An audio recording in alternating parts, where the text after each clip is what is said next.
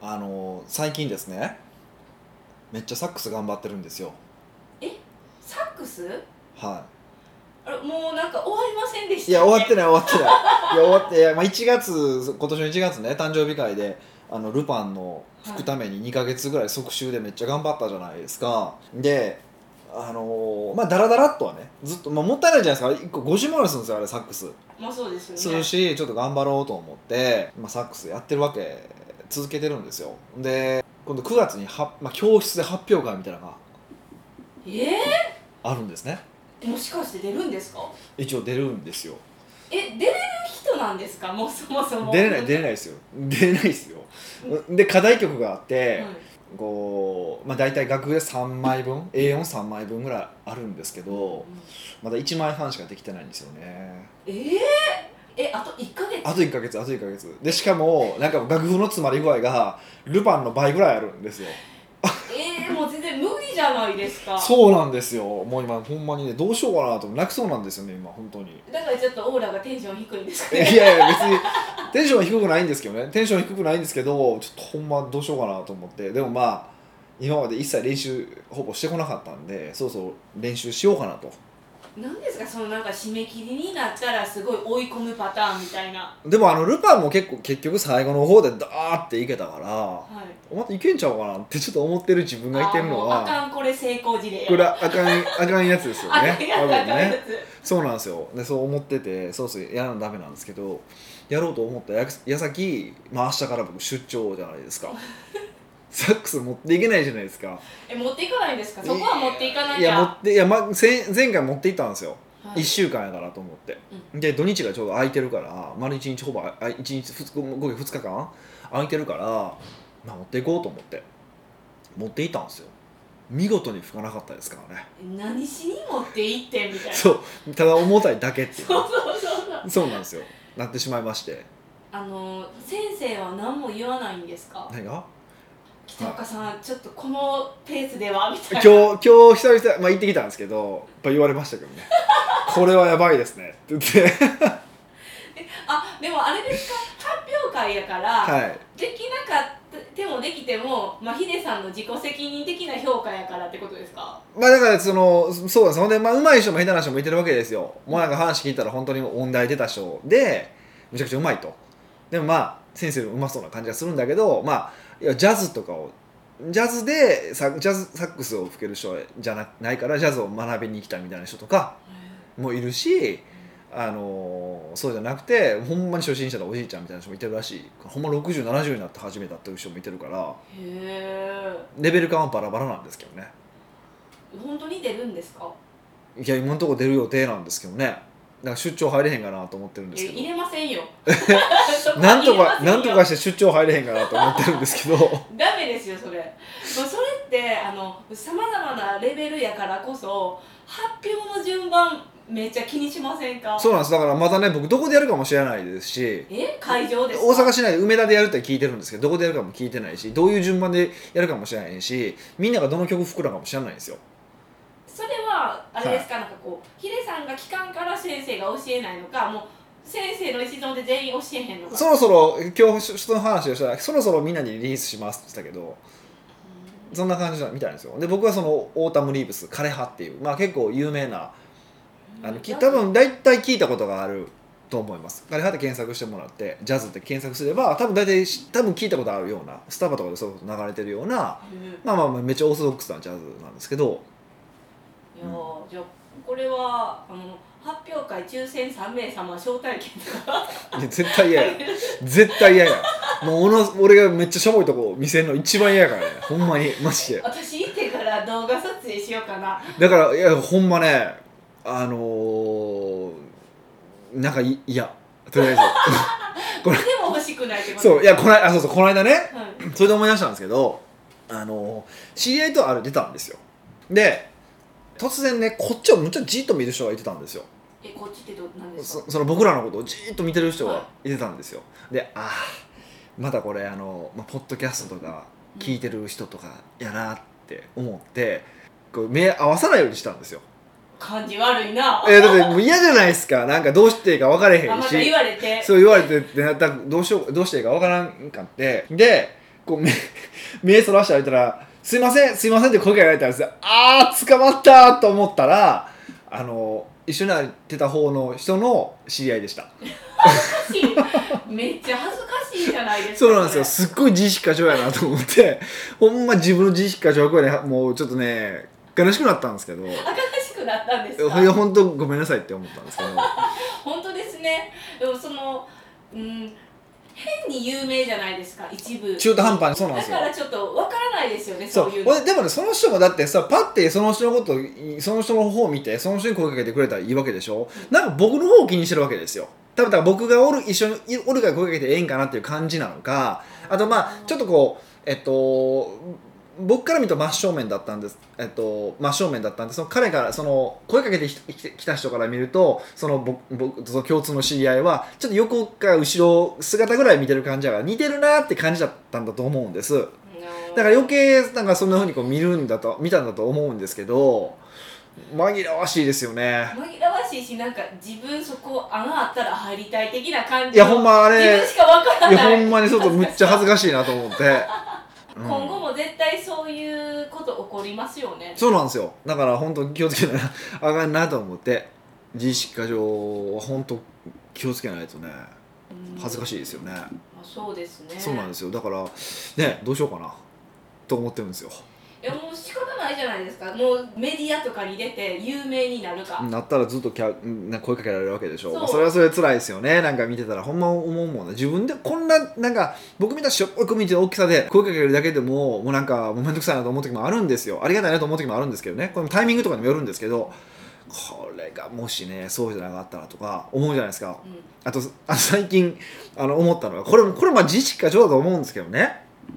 あの、まあ、大阪から京都に行く時に、まあ、大体あのオーソドックスなのは、まあ、阪急とかあ JR 乗っていくじゃないですか、うんで僕あれなんですよタクシーで新大阪まで行って新大阪から京都まで新幹線で行くんですよえー、何それ10分着くもんいやそうやけどもだってじ確か確か阪急って河原町まで行く40分ぐらいかかるでしわかりょますし JR でも30分ぐらいかかるじゃいないですかだからすごい早いんですよやそりゃね10分そうそうすごい早いから時間の節約にもなるしすごい楽やから新幹線乗るんですけど、あのーまあ、当然ね自由席乗るじゃないですかええ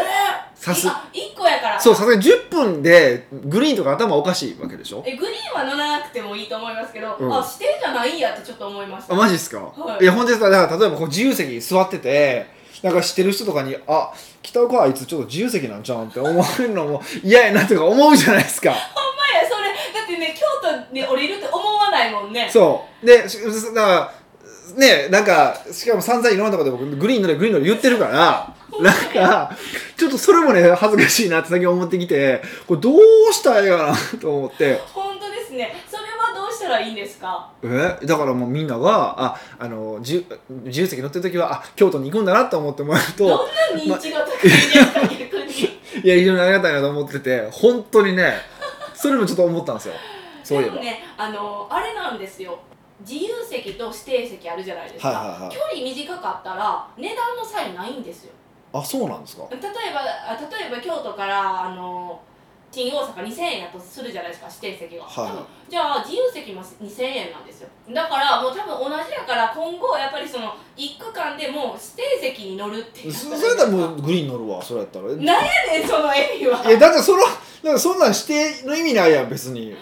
えなんでですから僕いつもあれですよだからもうあのあれですからね連結部って乗ってますからね連結部って何ですかあの席じゃないとこえろなんていうのあのほら第第一車両第二車両の間のとこあるじゃないですかはい通路のとこあるじゃないですかはいまあここで僕ドアの前立って待ってますよいつもだから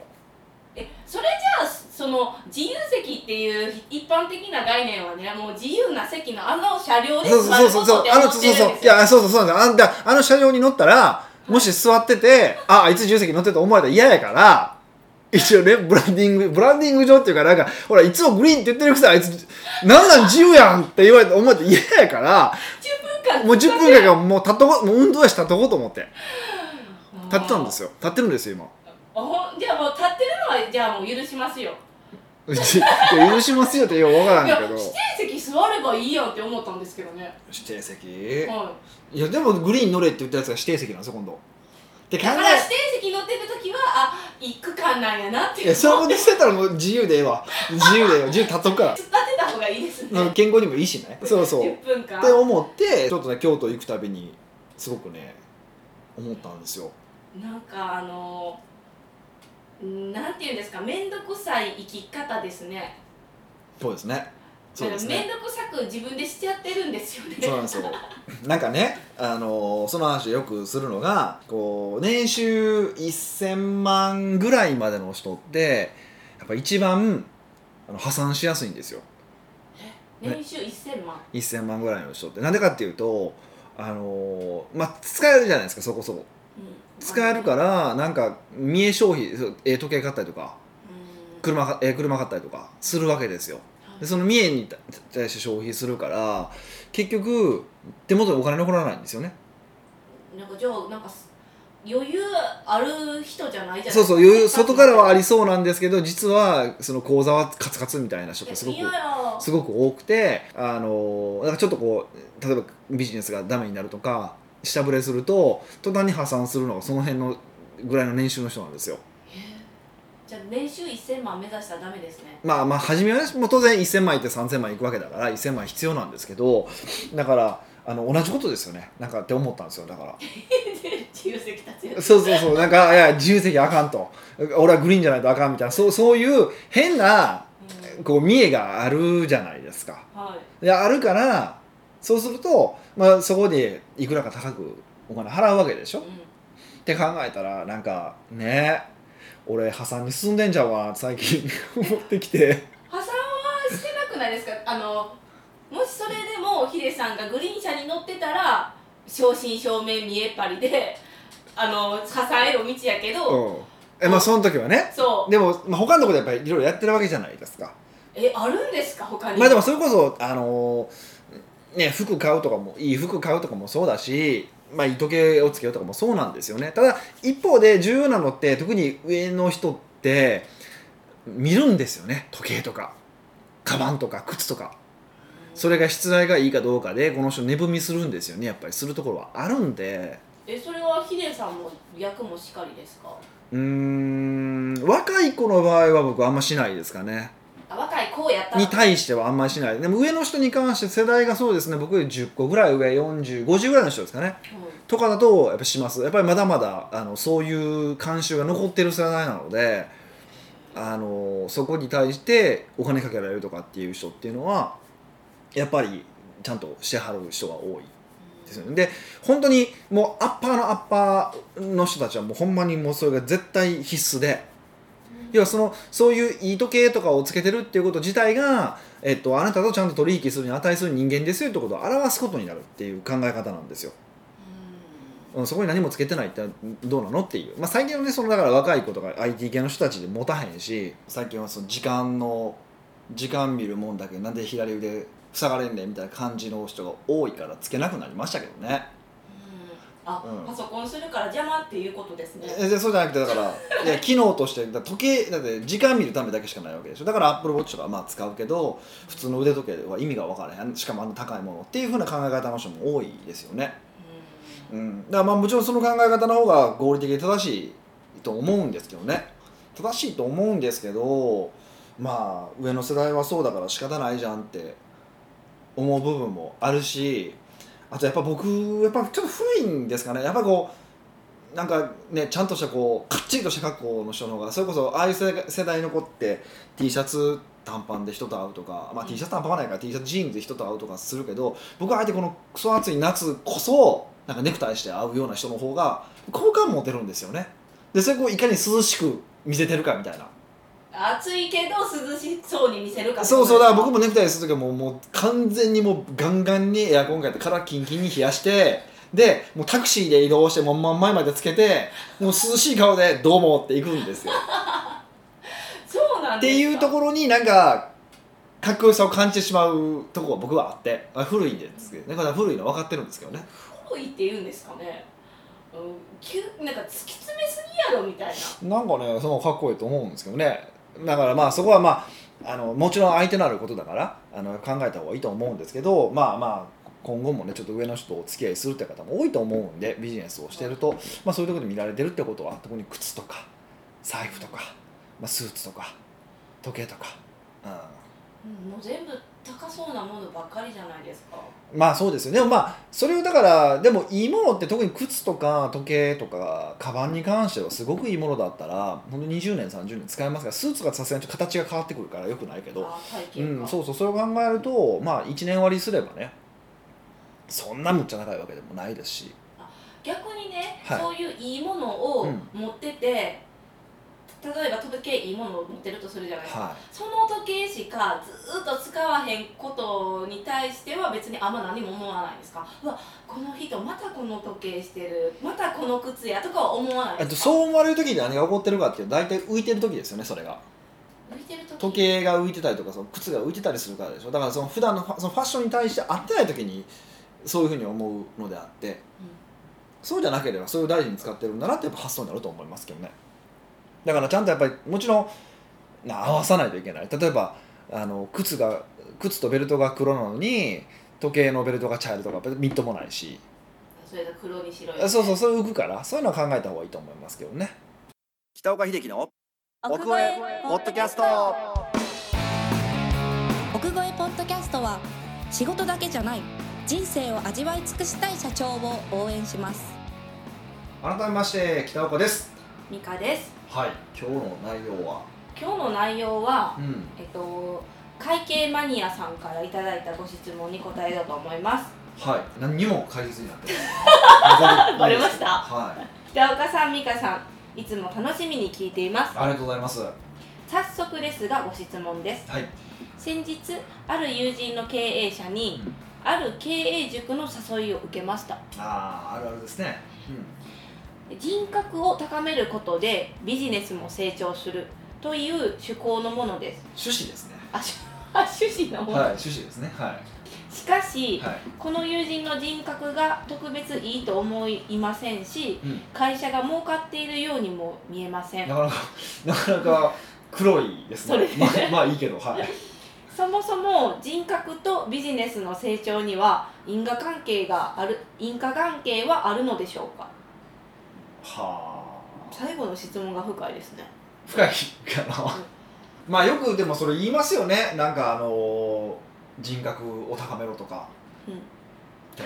別にビジネスに成功するためとかじゃなくて、うんうん人として生きるためにうん人格高めろって言われてる言われ教育されますよねまあ道徳的的なそうそうそう話ですよねはいはいはいはいはい、うん、まあそそうですよねなんかえっ、と結論から言うと人格と会社の、まあ、ビジネスの成功とかに関して言うと何にも因果関係ないですねあると信じたいかけてもいいですない ですそあるわけあるわけがない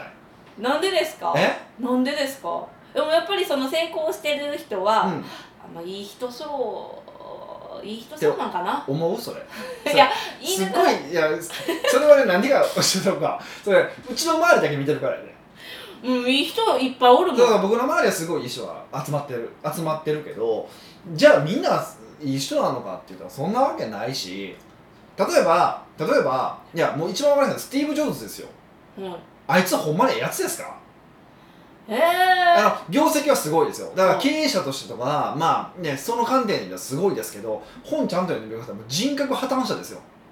そうですねもう周りからもう周りから見たらなんやこいつって話じゃないですかうん漫画でしか私は読んでないけどでもそれでも多分あの漫画山崎まりさんの漫画ですよね多分そうです多分それでも多分そんな感じでしょあだからそう漫画ではすごいクソやなって思いもうクソクソ人間じゃないですか理解しがたいですやっそぱうりだからそうそうだからあのそれどっちの意味もあって、はいえっと、まず1個は要はもう僕らみたいな凡人が理解できる範疇にいないわけだからそれでいったらもう人格もクソもなくないですか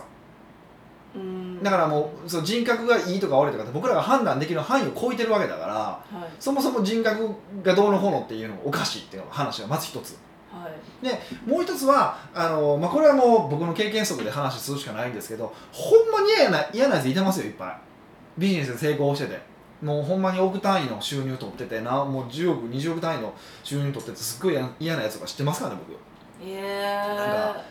ねあのまちょっとあんまりこれ言うと結構まずい話もあるんですけど、まあ、例えば叩かれるじゃないで例すえかば、まあ、自分で住んでるビルがその人が住んでるビルがあるんですね、まあ、もう言っても大丈夫だと思うんですけどでその人の住んでるビルね、まあどまあ、いや金持ちなんですよすっごい金持ちでどれぐらい金持ちかっていうとそのビルのエレベーターあるでしょ、うんそのエレベーターが川張りなんですよ川張り川張りなんですよでしかもその川張りの川はエルメスなんですよ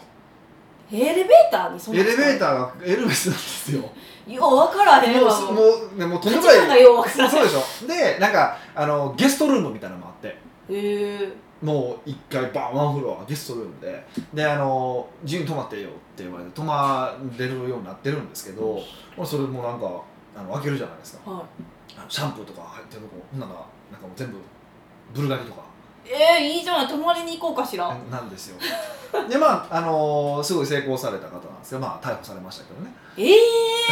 ー、なんで逮捕されるんですいかやまあまあまあいろいろあって逮捕されたんですうんでまあ、今もまあまあまだ戻ってきてビジネスで一斉に活動されてますけど、まあ、まだまだやっぱりすごい評判も悪いですからねもう評判悪くてもやっぱり成功はするんですだから別にだあのそのビジネスの成功とその人格に関しては因果関係はないですただよく言うじゃないですかその実るほど神戸を垂れる稲穂かなとかあ難しいなぁえなんだそれえ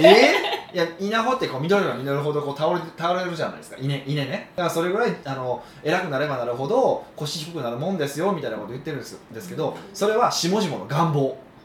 あ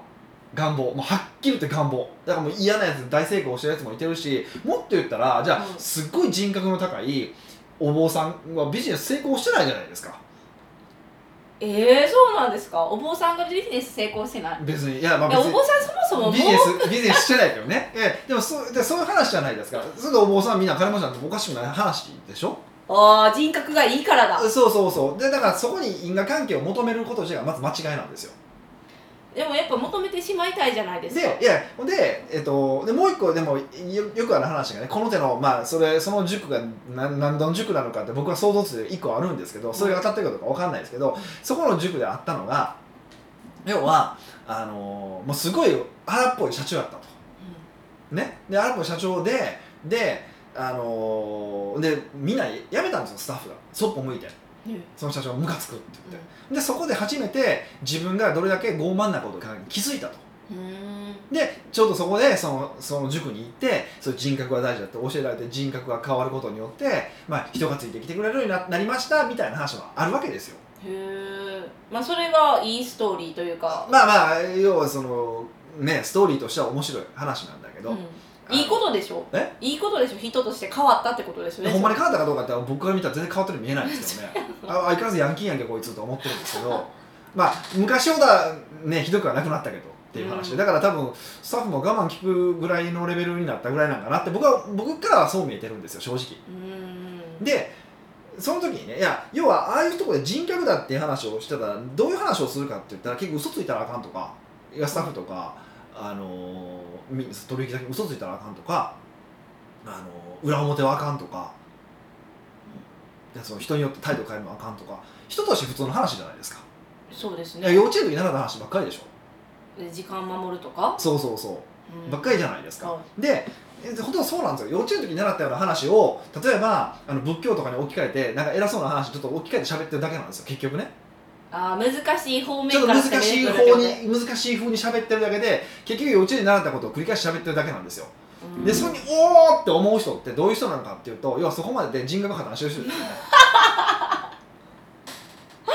そうそれを感動してしまうからねそうそうそれが普段できないそ人うそうだったのかーってなるじゃないですかだからそもそもそこに響いてなんか思ってる人って多分基本的にもうちょちょっとね、あのー幼稚園の時に学んだことをできなさすぎうんもちろんみんなあみんなできてるとは言わないですよ僕もやっぱり裏表もあるし、あのールールを守らないこともあるしえあるけどあるけどとはいえある範囲に収まってるうんと思うんです許よ容範囲許容範囲内ねまあまあ要は一般人も当たり前の範囲に収まってるはずなんですよでそれに響く人って多分その許容範囲が外れてる人ですよねどう考えてもうーんなで普通で考えたらいやなんでこんな当たり前のこと言ってんのって思って普通じゃないですか、うん、でまあたまたま言ってる人が例えば有名な経営者だったりとか成功された方が言ってたりとかして深いって勝手に勘違いしてしまうか、あーまあ、自分が人格破綻破綻しててあこっちにもっと普通の話があったんだってことに気づくのか、まあ、どっちかですよね大体うーんえじゃあ、はい結論的に言ったら、はいもうそういう塾には通わんでもいいよってことですかいやそれはちょっと僕もあの極端すぎそるんなディスらない ですけど、まあ、僕は僕は行くべきじゃないと思うしあの行ったやつおったら肝っていつも言うん ですけどああのあのあのクソ経営者の集まりやろうってよく言っちゃうんですけど、まあ、それそれがその塾かどうか知らないですよあ違うんですあかの僕はある塾のことを想定して言ってるだけなので、うんあのその塾がその塾だってあの勝手に思わないでほしいんですけどはい、あのまああるんですよ僕の知ってる人は結構周りよく行ってるところがあって何終わり方上がってんのかなと思ってよく分かんないんですよね。うーうんん、まあこの会計マニアさんの話に戻したはいら、はいはいそのそのある経営者からうん塾の誘いを受けて、はいでマニアさんあ会計マニアさんもその人を誘ってきた方に対してあんまりいいイメージはなかったじゃないですかそうですねほんなら別に、えっと、参加しないって思うし多分こういうモヤモヤが出てきたと思うんですよそうですねでもこれが逆にすごい尊敬してる経営者の方に言われたら、そういう時どうしたらいいんですかうん、もう別に言いたいこと言ったなただただぜでもいや冷静に考えたらだからその人格とビジネスには何の因果関係もないことは絶対わかるじゃないですかやばうーんそう言われたらそうなんですけどまあなんかいろいろ話飛ぶんですけど、はい例えばその素敵な自分が尊敬してる経営者の方かうらそれを言われたら、うんやっぱりそのそういう人やからいい人が周りに集まるとも思うじゃないですかああ僕はあんま思わないですけどねなんでやねんってただただでもその人が学んいいって言って学んでるのはどんなものかなと思って学びに行ってるものはありますよあそそれはそうどうですかで僕散々文句言ってるじゃないですかとある塾の話なんですけどこれもも あの人はすごいいいけどあそこあそこのはどうかと思うって僕よく言ってますよねだことは言わちょっと今公開